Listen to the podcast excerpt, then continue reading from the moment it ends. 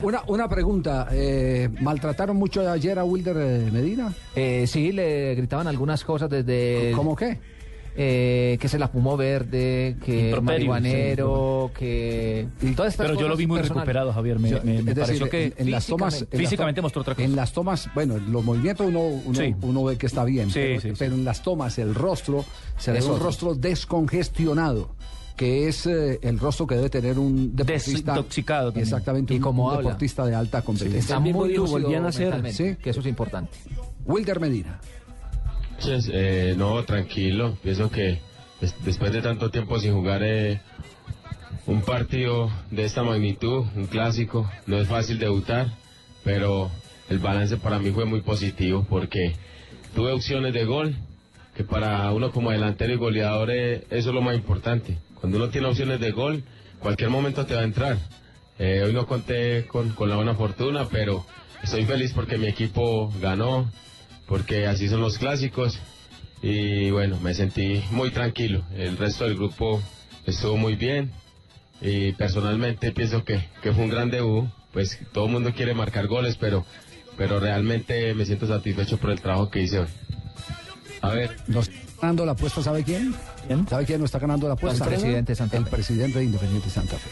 Y le van a llegar con goles más ¿Quiere- adelante. si sigue así como va, eso es... Pues yo, yo lo digo, yo lo digo más, más por- Viene desde por el ahí, punto de vista eh, del ser humano, de la recuperación.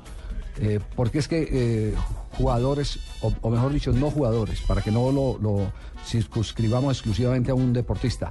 eh, A un ser humano como tal. Al ser humano ese que está envuelto en el mundo del consumo y todas esas cosas, es muy difícil, muy difícil eh, recuperarlo. Lo digo porque yo hago parte de una fundación que se dedica a... Que no es apoyo, fácil Que se dedica a recuperar. eh, gente que se ha desviado del camino. ¿Sabe qué dijo también en la rueda de prensa? Y que fue importante, y ve uno que es el punto de partida de Wilder Medina. Sí. Estoy pensando en mi familia. Eso es fundamental. Eso es clave. Es fundamental. Se la sigo Pero para poderse recuperar, para arrancar. Todo tiene Sí, que ver con la voluntad. Cuando usted tiene voluntad, ¿Cuánto ese es el durar? requisito fundamental. Cuando usted tiene la voluntad de recuperarse, lo logra.